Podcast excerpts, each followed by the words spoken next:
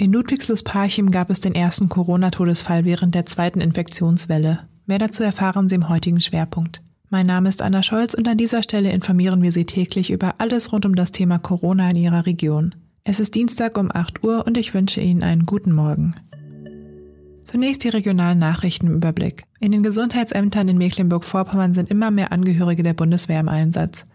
Aktuell seien Anträge für 102 Soldaten genehmigt, sagte gestern ein Sprecher des Landeskommandos. Die größten Kontingente seien mit mehr als 20 Kräften in den Landkreisen Vorpommern-Greifswald und Rostock-Land im Einsatz. Neben der Unterstützung bei administrativen Abläufen leisten die Bundeswehrangehörigen auch medizinische Hilfe. 18 Sanitäter sind damit beschäftigt, Corona-Tests vorzunehmen, sowohl in den Abstrichzentren der Landkreise als auch im Kreis Vorpommern-Greifswald als mobiles Team.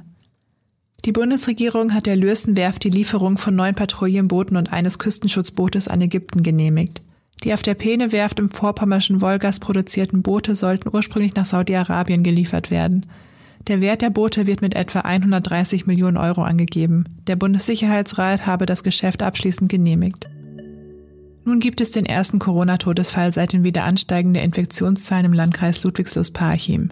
Das teilte das Gesundheitsamt gestern mit. Bei den Verstorbenen handelt es sich um einen älteren Krankenhauspatienten mit Vorerkrankungen.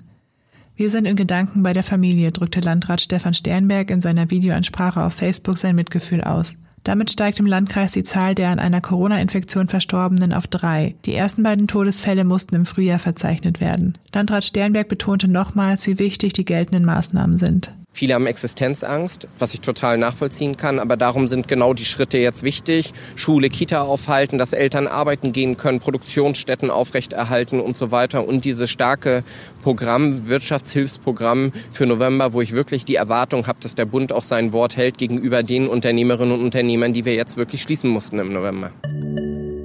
Das war der SVZ Audio Snack. Alle Artikel zum Nachlesen und Nachhören finden Sie auf svz.de slash audiosnack. Die nächste Folge hören Sie morgen früh. Bleiben Sie gesund.